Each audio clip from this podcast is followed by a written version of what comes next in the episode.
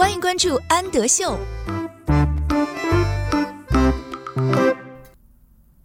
Hello，小朋友们，欢迎收听安德秀频道，我是安仔妈妈，请在微信公众号搜索“安德秀频道”。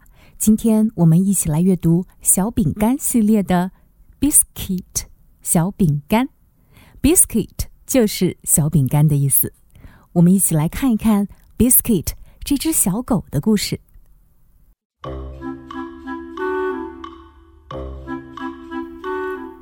This is biscuit，这是小饼干。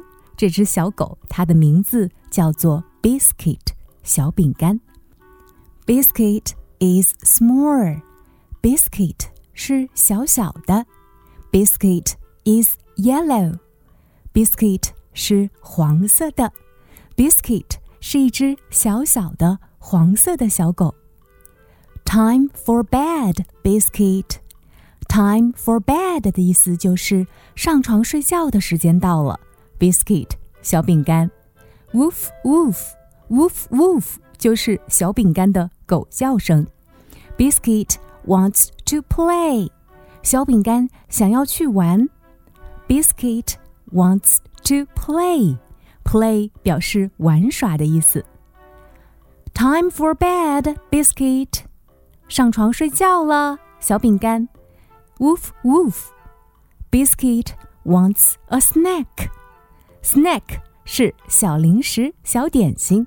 小饼干想要吃小点心。Biscuit wants a snack. Time for bed, Biscuit. 上床睡觉的时间到了，小饼干。Woof woof.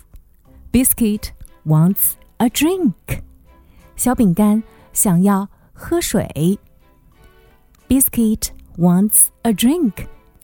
Drink 的意思是饮料，或者是想喝水。Time for bed, Biscuit. 上床睡觉的时间到了，小饼干。Woof woof. Biscuit wants to hear a story. Hear a story 表示听一个故事。小饼干想要听一个故事。 Time for bed, Biscuit. 睡觉时间到了，小饼干。Woof woof. Biscuit wants his blanket. Blanket 毯子，小饼干想要他自己的毯子。Time for bed, Biscuit. 睡觉的时间到了，小饼干。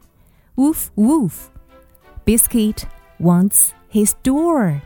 Door 娃娃， 小洋娃娃。小饼干想要他的娃娃。Biscuit wants his door. Time for bed, Biscuit. 上床睡觉的时间到了，小饼干。Woof woof. Biscuit wants a hug. Hug 拥抱，小饼干想要一个拥抱。Time for bed, Biscuit. 上床睡觉的时间到了，小饼干。Woof woof. Biscuit wants a kiss. Kiss 是亲吻的意思，小饼干想要一个亲吻。Time for bed, Biscuit. 上床睡觉了，小饼干。Woof woof. Biscuit wants a light on.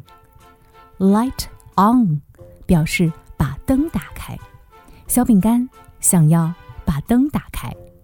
Biscuit wants a light on.